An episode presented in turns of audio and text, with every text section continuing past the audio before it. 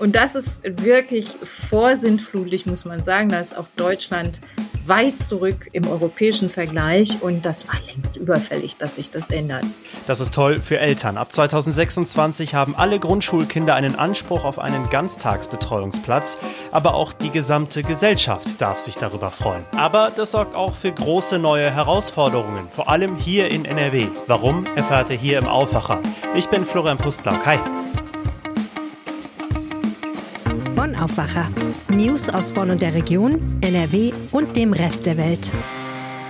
Außerdem sprechen wir darüber, wie Städte künftig weitere Flutkatastrophen abwenden sollen, und zwar als sogenannte Schwammstadt. Ja, ihr habt richtig gehört. Schwamm. Mehr dazu gleich. Und wir freuen uns natürlich über euer Feedback zu den Themen und zum Podcast an sich.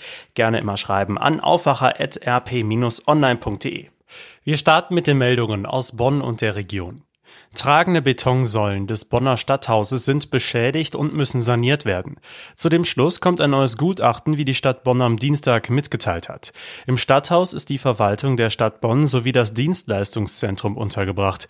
Die Betonsäulen müssen nun abgestützt werden. Aufgrund der Schäden müsse das Stadthaus entweder aufwendig saniert oder komplett aufgegeben werden. Dies muss nun geprüft werden. Der Mitteilung der Stadt Bonn zufolge sind tragende Betonstützen des aus dem Jahr 1978 stammenden Gebäudes durch Streusalze dauerhaft belastet und somit beschädigt. Unabhängig der Entscheidung, ob das Stadthaus noch saniert wird, müssen in den kommenden zwei Jahren mehr als 1000 Mitarbeiter anderweitig untergebracht werden. Die direkten und notwendigen Arbeiten zur Stützung der Betonsäulen werden nun geplant. Gleichzeitig werde die Planung einer möglichen Sanierung des Stadthauses ausgeschrieben. Auf deren Grundlage muss dann entschieden werden, ob eine Sanierung samt zwischenzeitlichem Umzug der Stadtverwaltung und Wiedereinzug sinnvoll ist oder das Stadthaus aufgegeben werden soll. Dann würde die Stadtverwaltung auf Dauer umziehen und das Stadthaus würde abgerissen. Die Konzerte im Kulturgarten in Bonn sollen mehrfach die vorgegebenen Lärmgrenzen überschritten haben. Das teilte die Bezirksregierung mit. Allerdings gibt es bei der Stadt Bonn, der Bezirksregierung und den Konzertveranstaltern unterschiedliche Auffassungen, welche Lärmgrenzwerte denn relevant sind. Erst vor einer Woche musste das Konzert von Kat Balou im Kulturgarten am Bonner Römerbad abgebrochen werden, nachdem die Musik zu laut war. Weitere Konzerte wurden dann ins Beuler Brückenforum verlegt. Welche Dezibelwerte bei Anwohnern erlaubt sind und welche nicht, regelt der Freizeitlärmerlass des Landes NRW. Beim Konzert von Katbalu wurden 58,5 Dezibel gemessen. Da aber keine Ausnahmeregelung vorlag, war es laut Auslegung der Stadt Bonn und der Bezirksregierung zu laut. Experten wie der Schallingenieur Michael Mück interpretieren den Erlass allerdings anders. Für ihn wären auf dem Kulturgarten mit einer Ausnahmeregelung sogar 65 bis 70 Dezibel erlaubt. Mück betreut Veranstaltungen in ganz Deutschland und erlebt, dass die Städte den Erlass des Landes sehr individuell interpretieren. Die Stadt Bonn hätte seiner Meinung nach also noch Spielraum gehabt. Für das kommende Jahr wird für die Konzertreihe grundsätzlich eine neue Veranstaltungsfläche gesucht. Die im St. Joseph Hospital untergebrachte Notdienstpraxis Beuel muss nun doch zum 1. Oktober schließen. Die Spitzenvertreter der Ärztekammer Bonn und der Kassenärztlichen Vereinigung Bonn bestehen auf der Umsetzung des 2019 getroffenen Beschlusses. Auch eine zweistündige Sitzung im Beueler Rathaus konnte die Vorsitzenden der beiden Bonner Institutionen nicht mehr umstimmen. Aufgrund der Ankündigung über die Schließung der Beuler Notdienstpraxis und einer zentralen Verlagerung des Notdienstes an das St. Petrus Krankenhaus in die Bonner Innenstadt waren viele Bürger und Ärzte mit Fragen und Sorgen an Bezirksbürgermeisterin Lara Mohn herangetreten. Die anwesenden Vertreter der Kassenärztlichen Vereinigung sagten zwar zu, in ihrer nächsten Vorstandssitzung über die Entscheidung der Schließung noch einmal zu beraten, Allerdings wird dies zunächst nichts an der Schließung Anfang Oktober ändern, denn die Sitzung findet erst im November statt. Für die Ärzte in Beuel steht fest, dass die Patienten Probleme bekommen werden. Gerade an Wochenenden werde der Andrang in Bonn sehr groß sein. Dass Notdienstpatienten dann in die volle Innenstadt müssten, da es in Beuel keine Notdienstpraxis mehr geben wird, sei nicht nachzuvollziehen. Die Landesgartenschau 2023 in Bad 9 Ahrweiler fällt aus. Das teilte die Stadt am Dienstag mit. Die Entscheidung zum Ausfall wurde zuvor vom Aufsichtsrat der Landesgartenschau-Gesellschaften getroffen. Bürgermeister Guido Orten, der gleichzeitig auch Aufsichtsratsvorsitzender ist, begründet die Entscheidung wie folgt. Die Flutkatastrophe habe im gesamten Ahrtal eine unvorstellbare Verwüstung hinterlassen. Der Wiederaufbau von Wohnungen, Häusern und anderen öffentlichen und privaten Einrichtungen habe absolute Priorität und werde in den kommenden Jahren alle finanziellen und personellen Ressourcen vor Ort erfordern. Die Stadt kündigte an, dass bereits erworbene Eintrittskarten erstattet werden. Über das genaue Vorgehen werden die Organisatoren in den kommenden Wochen informieren. Eigentlich sollte die Landesgartenschau schon im Jahr 2022 stattfinden, wurde allerdings aufgrund von Verzögerungen bei Baumaßnahmen auf ein Jahr später geschoben. Nun fällt sie ganz aus. Und damit kommen wir zum ersten großen Thema hier im Aufwacher. Es ist eine erstmal gute Nachricht für Eltern mit kleinen Kindern, aber auch für alle anderen Menschen. Der Bundestag hat gestern einem Kompromiss zum Rechtsanspruch auf Ganztagsbetreuung in der Grundschule zugestimmt. Was das jetzt genau bedeutet, das ordne ich zusammen mit Kirsten Bialdiger ein, NRW-Chefkorrespondentin. Hi Kirsten. Hallo. Kommen wir erstmal zum ja, trockenen Teil, den konkreten Inhalten. Was bedeutet diese Entscheidung des Bundestags jetzt genau? Also zum einen entschieden wurde ein Projekt, was schon lange ein Projekt der Großen Koalition ist und auf Franziska Giffey, die SPD-Ex-Familienministerin, zurückgeht, nämlich, dass jedes Kind in der Grundschule einen Rechtsanspruch auf einen Grundschul-Ganztagsbetreuungsplatz haben soll. Also das ist freiwillig, das muss man immer dazu sagen. Jede Familie soll aber den Anspruch darauf haben, das ist bisher nicht so und führt dazu, dass viele Familien eben bei Betreuungsplätzen in der Grundschule leer ausgehen. Jetzt hat es da ja lange Diskussionen auf Länderebene gegeben und ich habe ja gerade eben schon gesagt, es ist ein Kompromiss. Diese Entscheidung heißt, es ist jetzt nicht irgendwie ab dem neuen Schuljahr oder so, äh, so, dass die Ganztagsbetreuung dann kommt, sondern es dauert noch ein bisschen. Das ist richtig. Also das lässt sich natürlich auch nicht von heute auf morgen machen. Ähm, da braucht es ein bisschen Vorlaufzeit und 2026, 27 ist jetzt das Schuljahr, da soll es losgehen und zwar mit den Kindern, die dann eingeschult werden. Also die haben dann diesen Anspruch mhm. und ähm, ja, also um mal eine Vorstellung sich zu machen, ähm, wir brauchen in, allein in Nordrhein-Westfalen braucht es dann rund 260.000 neue Betreuungsplätze. Also es sind bisher ungefähr 50 Prozent der Kinder haben hier einen Platz. Der Bedarf wird auf 80 Prozent geschätzt von der Landesregierung. Da zeigt sich schon, es klafft eine Lücke von 30 Prozentpunkten. Und die muss jetzt gefüllt werden. Und äh, dafür braucht es auch sehr viel Geld. Hm, wie das realisiert werden kann, dazu kommen wir gleich nochmal. Aber erstmal, ja, die wichtige Frage. Was haben denn Menschen davon, die keine Kinder haben oder zum Beispiel Kinder haben, die ab 2026 nicht mehr in die Grundschule gehen. Die Entscheidung darf die nämlich trotzdem freuen. Ja, vielleicht fangen wir erstmal mit denen an, die was davon haben. Also jeder, der äh, Kinder hat in, in Deutschland und äh, berufstätig ist, wenn beide Elternteile berufstätig sind, weiß, glaube ich, wovon hier die Rede ist. Also in der Kita ist noch alles gut. Äh, da gibt es diesen Rechtsanspruch schon seit längerem. Also im Grunde äh, wirklich Verhältnisse, wie berufstätige Eltern sie auch brauchen. Dann kommt das Kind in die erste Klasse, ins erste Schuljahr und vielen Eltern, jungen Eltern ist dann gar nicht klar, dass es so nicht weitergeht. Einmal, weil der Anspruch eben nicht mehr besteht und weil sie dann erstmal in die große Verlosung gehen. Und für die meisten Eltern bedeutet das, sie zittern tatsächlich darum, ob sie da ausgelost werden. Manchmal muss man Bescheinigungen von Arbeitgebern beibringen, um zu beweisen, dass man einen Platz nötig hat. Hm. Also da gibt es eine wirklich komplexe Gemengelage, die ähm, diese Eltern betrifft. Das ist ja auch, das sind auf der anderen Seite ja auch nicht wenige.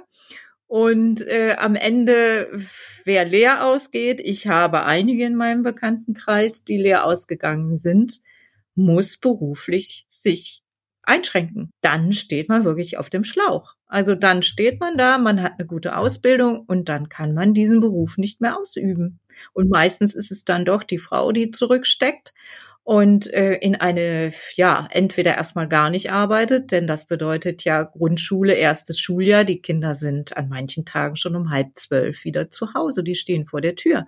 Da kann überhaupt keine vernünftige Arbeit, keine vernünftige feste Tätigkeit ausgeübt werden. So, und ähm, wenn ich dann aber erst einmal drei oder vier Jahre aus dem Beruf raus bin, dann habe ich schon ganz gravierende Nachteile. Dann äh, kann ich nicht mehr da anknüpfen, wo ich einmal aufgehört habe. Und das ist äh, wirklich vorsintflutlich, muss man sagen. Da ist auch Deutschland weit zurück äh, im europäischen Vergleich und das war längst überfällig, dass sich das ändert. So, das ist das eine. Wer, was haben die anderen Leute davon? Ja, jede Menge. Also erstmal ist es eine unglaubliche, reden wir mal von der, von der ökonomischen Perspektive, eine unglaubliche Ressourcenverschwendung für viel Geld, Millionen von Frauen teuer auszubilden. Diese Arbeitskräfte gehen dem Arbeitsmarkt verloren. Diese Arbeitskräfte äh, zahlen keine Steuern und ähm, viele von, von denen fassen ja auch nie wieder richtig Fuß, wie schon gesagt, so dass am Ende auch Altersarmut droht. Das äh, bedeutet dann wieder, das Gemeinwesen muss für diese Frauen unter Umständen am Ende des Lebens aufkommen. Wir haben außerdem in Deutschland einen ganz eklatanten Fachkräftemangel. Diese Frauen gehen ja auch dem Arbeitsmarkt verloren. Und das ist jetzt nur die ökonomische Seite. Also hm. jeder weiß im Privaten, wie unzufrieden es machen kann, wenn man nicht äh, entsprechend seiner Fähigkeiten und seiner Möglichkeiten sein Leben gestalten kann. Und äh, das führt dann zu Reibereien unter Umständen in der Partnerschaft. Ähm, das macht auch die Kinder nicht glücklicher. Also insgesamt ist das eine Entscheidung, dieser Rechtsanspruch, die wirklich von großer, großer Bedeutung, gesellschaftlicher und ökonomischer Bedeutung ist. Ja, und das nicht nur für die Eltern selber, das hast du gut zusammengefasst. Jetzt natürlich kommen wir zu dem Punkt, den du schon angesprochen hast. Wie ist das überhaupt realisierbar? Also gerade hier in NRW, wie ist diese Entscheidung angekommen, was die Finanzierung angeht, was auch ja das Personal angeht? Weil schon jetzt wenn ich mich so umhöre, klingt es nicht danach, dass man Kita-Personal oder Ganztagsbetreuungspersonal im Überfluss hätte für dieses Angebot. Ja, das ist ganz richtig. Also da sprichst du die äh, wirklich wichtigen Probleme auch an. Hm, es ist, es wäre jetzt naiv zu glauben, dass mit dieser, mit diesem Rechtsanspruch dann alles gut wird. Also zum einen, wie du sagst, es gibt heute schon zu wenig Personal. Ich selber habe es erlebt, dass in der OGS völlig unqualifizierte Kräfte zum Einsatz kommen, die in keiner Weise Vorbildung haben im Umgang mit Kindern. Schon heute ist das so. Hm. Das soll nicht sein, aber es ist eben teilweise unumgänglich, weil keine Kräfte auf dem Markt verfügbar sind. Das ist das eine. Das andere ist, es gibt auch keine verbindlichen Standards oder so gut wie keine Qualitätsstandards, was denn eigentlich in solch einem offenen Ganztag angeboten werden muss, wie die Hausaufgabenhilfe sein muss, wie eng die Hausaufgabenhelfer mit den Lehrern zusammenarbeiten oder ob die alles ganz anders erklären am Nachmittag. Also da sind die Unterschiede sehr, sehr groß, teilweise innerhalb von Stadtteilen, von Schule zu Schule. An manchen Schulen sind die Eltern ganz zufrieden, an anderen überhaupt nicht und sagen, es läuft gar nicht. Mein Kind kommt um vier Uhr aus der Schule und hat noch nichts gemacht, noch keine Hausaufgaben erledigt. Ich muss mich dann doch wieder hinsetzen und das machen. Da gibt es sehr, sehr viele Baustellen. Wir haben noch gar nicht über die räumlichen Probleme gesprochen. So ganz kann ich mir noch nicht vorstellen, wie in NRW dann in dieser kurzen Zeit 260.000 neue Betreuungsplätze entstehen sollen. Also ich glaube, es ist, es ist ein gutes Signal und es ist gut, dass man jetzt anfängt, daran zu arbeiten. Aber wir dürfen, glaube ich, nicht der Illusion erliegen, dass mit diesem Beschluss dann 2026, 2027 alles zur Zufriedenheit geregelt wird. Dann sind wir mal gespannt, was in den nächsten Jahren vorbereitend passieren wird. Vielen Dank, Kirsten Bialdiga. Gern. Mehr dazu findet ihr auch bei uns in den Show Notes. Inzwischen ist die Flutkatastrophe in NRW und Rheinland-Pfalz schon fast zwei Monate wieder her. Aber weiter gibt's natürlich Fragen. Wie schützen wir unsere Städte auch in Zukunft vor dem Hochwasser? Darüber müssen wir uns jetzt nach der Katastrophe natürlich Gedanken machen. Ein Konzept, von dem ich persönlich noch nie vorher gehört habe, jetzt aber auch darüber diskutiert wird, sind sogenannte Schwammstädte. Unsere Städte sollen als Schwamm fungieren und so besser gegen Hochwasser geschützt sein. Was soll das sein? Darüber spreche ich jetzt mit NRW-Reporter Jörg Isringhaus. Hi. Hallo. Jetzt steigen wir erstmal ganz grundsätzlich ein. Wenn es regnet, dann versickert das Wasser entweder direkt in der Erde oder es fließt halt in die Kanalisation der Städte. Soweit so gut. Was würde mit dem Wasser passieren, wenn unsere Städte sogenannte Schwammstädte wären? Ja, wie das Wort schon sagt, ein Schwamm saugt ja Wasser auf Also bis zu einem bestimmten Punkt natürlich nur und gibt es dann wieder ab. Und genau so soll das auch in den Städten funktionieren. Nämlich nicht so, wie man das eigentlich über Jahrzehnte, vielleicht sogar Jahrhunderte erlernt hat, also stadtplanerisch, nämlich das Wasser abzuleiten, wegzuführen in die Kanalisation, sondern aufzunehmen. Also die Stadt soll Wasser speichern in einer gewissen Form und Menge natürlich nur und dann abgeben in Zeiten, wo das Wasser knapp ist. Denn wenn das Wasser in solchen Perioden abgegeben werden kann, dann kann es einerseits natürlich der Vegetation zugutekommen, also den Bäumen beispielsweise. Zum anderen wird aber auch eine Verdunstungskühle erzeugt. Das heißt, dieses verdunstende Wasser kühlt die Stadt auch gleichzeitig. Und was bringt uns dieses Konzept, wenn es wieder zu Starkregen kommt? Während der Hochwasserkatastrophe konnte ja unter anderem die Kanalisation in vielen Städten gar kein Wasser mehr aufnehmen. Ja, das ist natürlich dann immer so eine Frage der Menge letztendlich. Also bei diesen wahnsinnigen Mengen, die da runtergekommen sind, muss man sagen, dass da wahrscheinlich auch so ein Konzept irgendwann ans Ende gerät, seiner Leistungsfähigkeit. Aber es äh, gelingt darüber vielleicht, die Gefahren zu minimieren. Also indem das Wasser eben nicht über versiegelte Flächen äh, durch die Straßen rauscht und so Straßen in, in reißende Flüsse verwandelt, sondern dass das Wasser gezielt dahin geführt wird, wo es versickern kann, in Versickerungsmulden, in Verdunstungsbeeten, in vielleicht gewissen Speicherräumen unterhalb der Straße, gibt auch Materialien, die Wasser aufnehmen können. Also es ist letztendlich eine Fülle von Maßnahmen, die äh, bei diesem Konzept der Schwammstadt dann zusammenkommen. Das heißt also, es könnte bei Starkregen, aber auch bei Dürreperioden helfen. Die Idee von der Schwammstadt hat ihren Ursprung ja quasi auch hier in NRW. Seit 2013 gibt es dieses Konzept. Wie kam es überhaupt dazu? Ja, ich habe gesprochen mit dem Berliner Landschaftsplaner Carlo W. Becker der hat dieses Bild oder Konzept der Schwammstadt entwickelt für den Wettbewerb Metropole Ruhr und dann entsprechend für die Metropolregion. Und äh, er hat sich auch, er und äh, er arbeitet da in einem Architekten- oder Landschaftsplanerbüro in Berlin, hat sich diesen Begriff Schwammstadt auch schützen lassen, also diese Marke Schwammstadt. Gut, das ist jetzt wahrscheinlich eher eine rhetorische Frage, aber wie leicht lassen sich unsere Städte denn zu solchen Schwammstädten umbauen? Ja, das ist sehr, sehr schwierig, äh, natürlich so Bestandsbauten umzurüsten oder ganze Städte jetzt auf dieses neue Konzept umzubauen. Das geht nur in, in kleinen Schritten letztendlich. Man muss sich mal so überlegen, das hat mir auch der Herr Becker erzählt, dass etwa nur ein Prozent der Städte pro Jahr neu gebaut wird. Also bis man so eine Stadt großflächig umgebaut hätte, würde das viele, viele Jahre dauern. Deshalb muss man ansetzen, sage ich mal, in kleinen Bereichen, wo es geht, zum Beispiel bei der Dachbegrünung. Damit kann man ja auch zum Beispiel Wasser speichern. Dann vielleicht beim Verkehr, also indem man Stellplätze umgestaltet in äh, Versickerungsmulden oder Verdunstungsbeete. Das macht beispielsweise die Stadt Paris, dass sie in bestimmten Straßen Stellplätze äh, dafür äh, umgewidmet hat. Das ist natürlich alles sehr unbequem, oft auch, äh, sag ich mal, so dann für die Autofahrer, aber auf lange Sicht äh, möglicherweise ein wichtiger Weg, um unsere Städte vor Zerstörung durch solche Regenmengen zu schützen.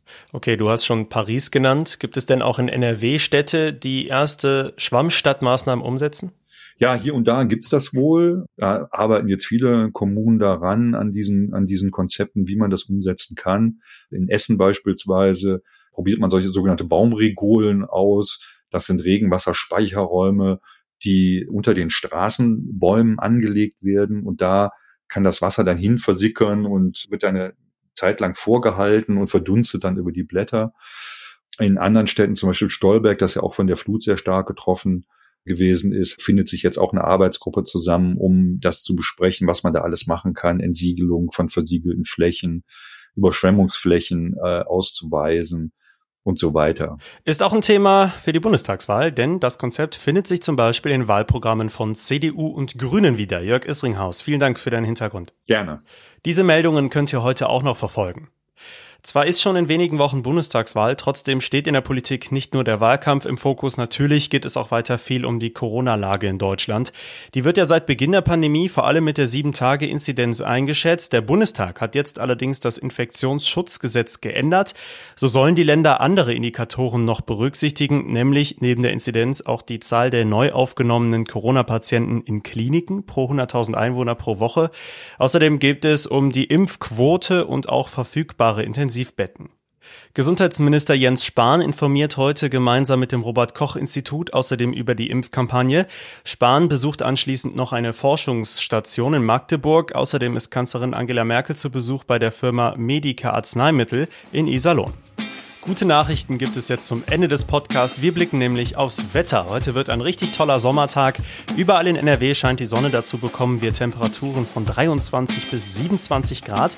Auch morgen wird es nochmal warm und sonnig. Allerdings können sich dann stellenweise Gewitter bilden. Dann kann es natürlich auch regnen. Ab Freitag wird es deutlich grauer mit Schauern und vereinzelten Gewittern. Es kühlt sich dann noch etwas ab bei 19 bis 23 Grad. Das war der Aufwacher für Mittwoch, den 8. September. Ich wünsche euch jetzt einen schönen Tag noch. Ich bin Florian Pustlauk. Ciao. Mehr Nachrichten aus Bonn und der Region gibt's jederzeit beim Generalanzeiger. Schaut vorbei auf ga.de.